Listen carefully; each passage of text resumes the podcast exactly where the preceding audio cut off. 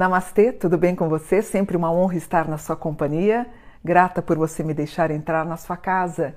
Aproveita e se inscreve no canal, o canal está crescendo graças à sua ajuda. A gente está ganhando mais inscritos no canal. Deixe seu comentário também. O seu comentário faz com que a gente monte as pautas pro, pra, para os outros programas. Todo domingo a gente grava aqui na minha casa. E hoje eu estou com um convidado especial, meu filho Vitor Bonfilho. Ele é administrador, economista estudou gestão pública e geopolítica, e é por isso que eu convidei para fazer essa pauta de hoje, porque eu viajei, fiquei uma semana fora e quando eu voltei, me preocupou muito a situação Rússia-Ucrânia. Então eu pedi, eu convidei de novo para que ele respondesse as minhas dúvidas e provavelmente as dúvidas de vocês. Tudo bem, Vitor? Tudo ótimo. Obrigado pela participação mais uma vez. Agradecer você, pessoal que está em casa também, sempre é, me respondendo com muito carinho. O retorno de vocês tem sido ótimo. Muito bom. É, Vitor, primeira pergunta que eu quero fazer para você. É, como eu te falei, eu fiquei uma semana eu me desconectei. Quando eu voltei, que eu liguei na, nos noticiários, me preocupou, porque eu acho que está avançando, avançando, avançando. Explica para mim como é que está hoje a situação da invasão Rússia-Ucrânia. Quer dizer, como é que os russos estão em relação a essa invasão na Ucrânia. Você pode dar um parecer, fazer um resuminho do que está acontecendo? Claro, vamos lá. É, a situação ainda continua bem tensa é, e pelo jeito que as coisas é, estão se configurando, parece que vai demorar é, bastante para as coisas é, se resolverem, né? Se, se forem resolvidas, né? Uhum. No, no, primeiro vídeo que a gente tinha falado, a gente comentou que seria um conflito que iria demorar mais do que o, do que o previsto e é isso que está acontecendo. Né? A Rússia, ela ela começou o conflito de uma forma um pouco mais estratégica, mas ela encontrou tanta resistência que agora o conflito está muito mais é, na linha de frente. Ou seja, os próprios generais russos eles estão meio que fazendo assim, destrói tudo que vê pela frente e essa está sendo a estratégia. Né? Eles estão muito focados agora no leste e o sul ali da Ucrânia, porque realmente eles não conseguem é, andar mais do que isso. Né? Ou seja, é, a invasão se mostrou é, de uma forma totalmente errada, né? Acho que o próprio Putin não esperava isso, né? Não esperava essa resistência e o mundo também viu, né? O quão desorganizado é o exército russo. Uhum. Né? O mundo tinha uma tinha uma ideia de que o exército russo era tão forte, mas se mostrou um exército bem debilitado, né? Claro que tem as armas nucleares, mas um exército aí bem bem complicado. Eu tenho uma pergunta para você. Kiev foi tomada, né? Kiev não. Ainda, ai, Ainda que não, interessante, não. ótimo. A capital ótimo. sobrevive. Está sobrevivendo. É. Então a gente tem praticamente as duas cidades principais que você comentou no primeiro vídeo, que, foi, que foram tomadas. Foi a península de Donbass ali. Que, que é uma, são províncias, né? E Luhansk, isso. E, e, e, aí todo mundo deve estar se perguntando hoje, vendo as explosões nos prédios, né? Não seria mais fácil ou melhor, ou para colocar um ponto final nisso, que o presidente ucraniano eh, se submetesse então ao poder imperativo do, do Putin para terminar isso de vez com tantas mortes? Você não acha que seria melhor, politicamente dizendo, se você trafegasse na área, se você trabalhasse, por exemplo, na ONU, você não iria colocar isso em pauta para, por favor, pare com essa seda ao, ao... O que, que você acha?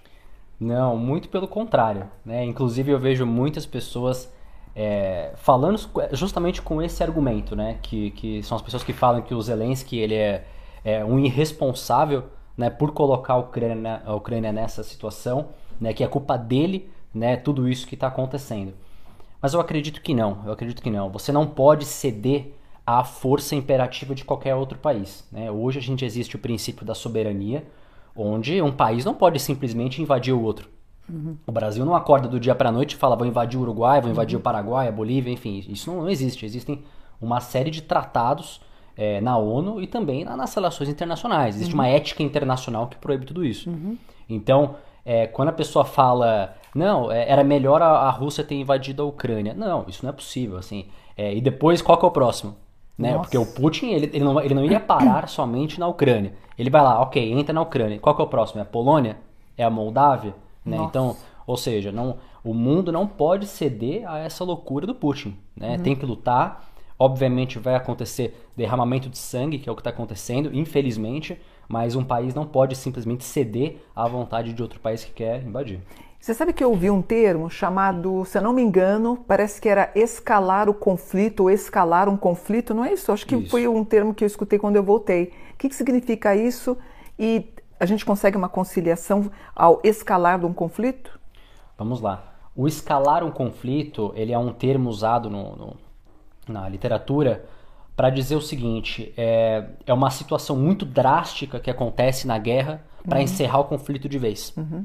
Então tem alguns analistas que eles apontam que isso pode acontecer do lado da Rússia, uhum. que é o quê? Eles não estão conseguindo é, dominar a Ucrânia.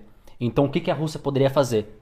Manda uma bomba nuclear para justamente chegar e fazer caramba, uhum. realmente isso tem que acabar. Né? Uhum. Isso é o chamar escalar o conflito, que é o quê? Uhum. Se você escala o conflito para encerrar o conflito.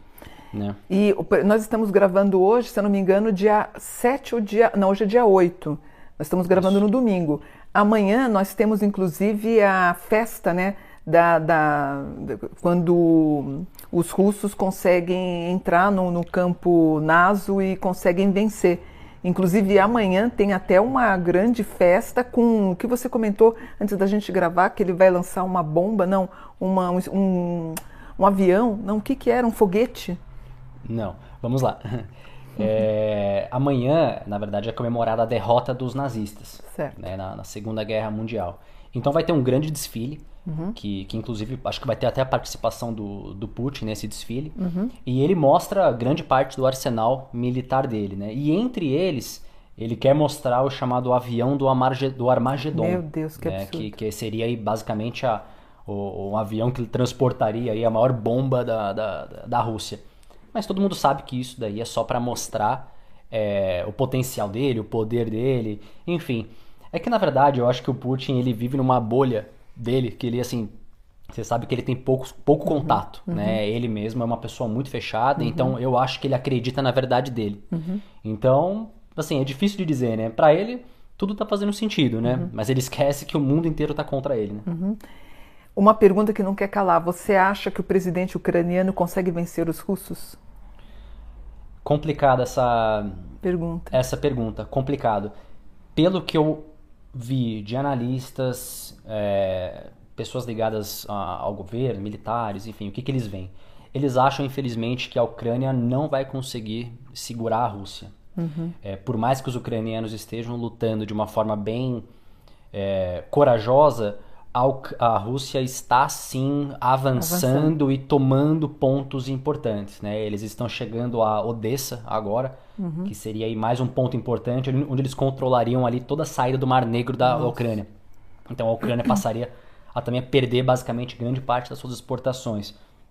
Então assim, é, é difícil de dizer, né? como eu te falei, o Ocidente não se vê, não quer ajudar a Ucrânia uhum. e eu acho que eles não vão conseguir segurar a Rússia aí no médio e longo prazo. Mas também ajudar a Ucrânia, se outros países ajudam a Ucrânia, opinião minha, não sei se eu estou falando certo, como uhum. Estados Unidos, você não poderia desencadear uma terceira guerra mundial Sim. também? Porque aí o, os russos poderiam invadir a Polônia, poderiam invadir, ali invadir não, lançar alguma coisa na Alemanha ou na, na Polônia e teria instituído a terceira guerra mundial. Com certeza, é? esse é o grande ponto. Quer dizer, pelo que eu estou entendendo, a única forma de tentar segurar a Rússia é através do, dos banimentos econômicos. Como é que se chama isso? Não é banimento econômico? São as sanções. Sanções econômicas.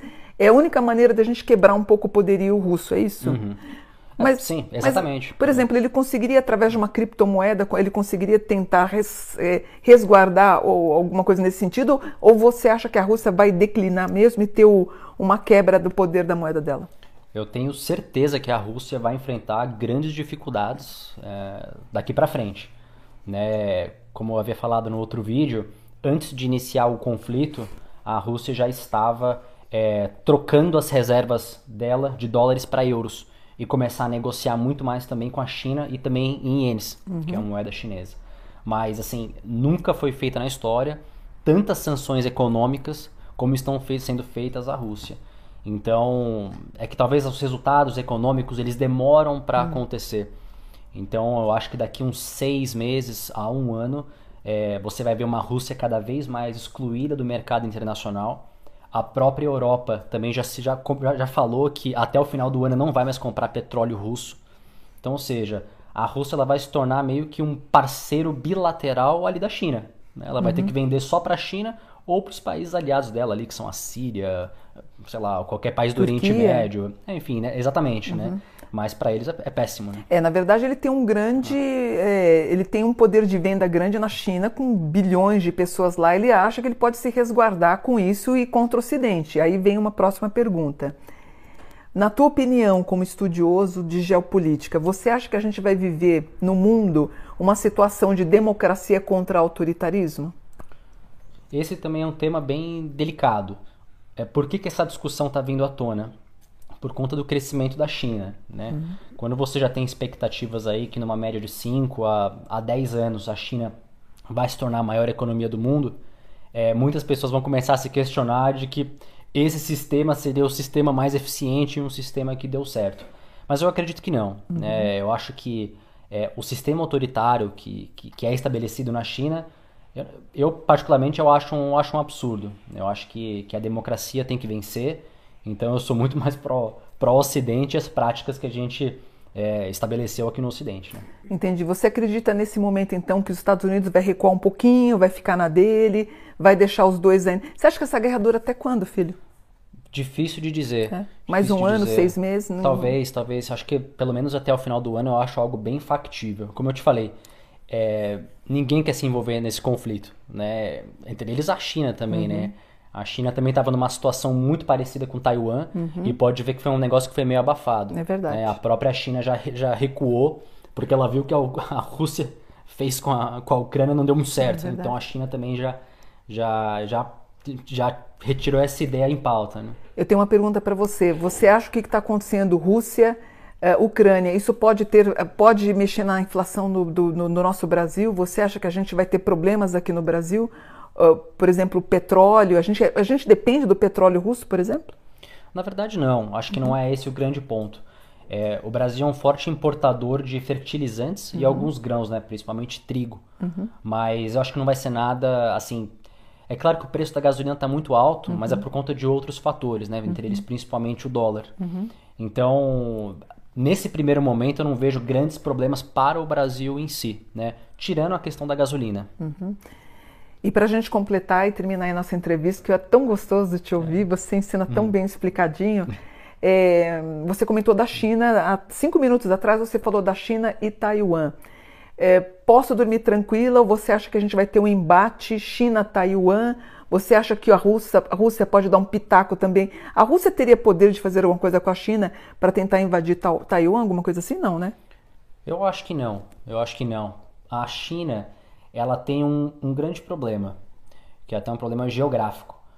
A Rússia e a Ucrânia fazem, fazem fronteira terrestre. Uhum. Então, ou seja, se a Rússia teve dificuldades né, na invasão da Ucrânia, imagine a China em uma possível invasão de Taiwan. Sim existe um mar de 160 quilômetros ah, é entre a China e Taiwan. É então coisa. eu acho que isso daí vai ser um fator também muito complicado de invasão. É, a China está num momento muito forte na economia mundial, tanto que eu te falei que daqui 5, 10 anos já vai se tornar a primeira. Então eu não acredito que a China vai querer é, se meter num conflito desse, se uhum. queimar com o mundo. Acho que não faz sentido uhum. nenhum e suas reflexões finais sobre tudo o que está acontecendo, o que, que teu, o teu, o que, que teu conhecimento e o teu, o, o, teu sentimento como ser humano, que assim, quais são suas palavras finais então? Um, hum. Fala o que você sente. Ah, a gente fica extremamente triste com uma situação como essa, em pensar que a partir do momento que você vê isso todos os dias na TV se torna normal. É. Né? E não é, não é algo exclusivo da Ucrânia. Né? Existem uma, uma, uma, série de conflitos que ainda acontecem hoje e foram esquecidos, né? como por exemplo a guerra na Síria, que acontece até hoje, que também ninguém fala mais. Uhum.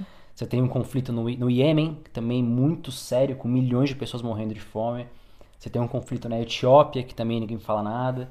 Então é muito triste você ver que a Ucrânia, que é um país tão maravilhoso, está é, tá se tornando isso. Né? A gente fica na torcida para que seja resolvido de forma diplomática. Eu não vejo como.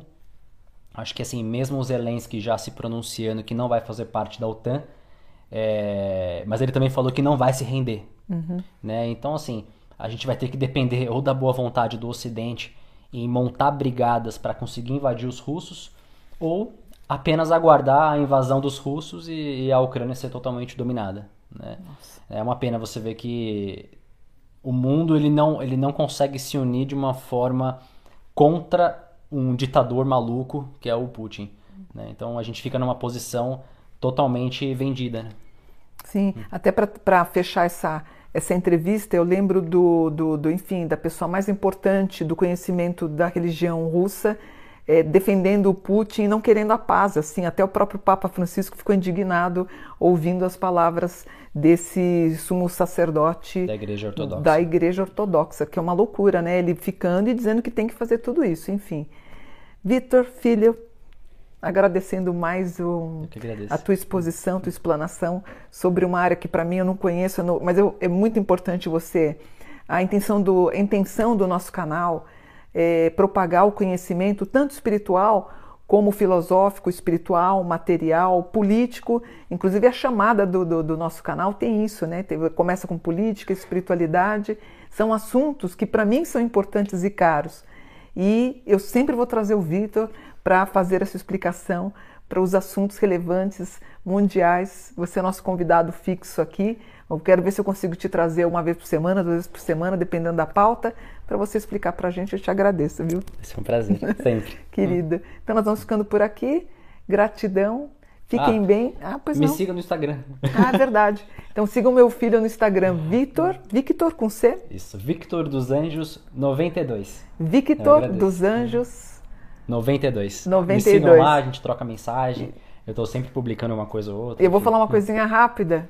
Hum. Conte aí que nós fizemos hoje toda que você ah, é verdade. Eu vou ser pai agora. Ele vai ser pai, que graça, né? A minha esposa Luísa tá, tá grávida, né? Muito que bom. coisa maravilhosa. Muito bom. Ficamos felizes, então vamos terminando por aqui. Namastê, gratidão por um dia de luz. Gratidão.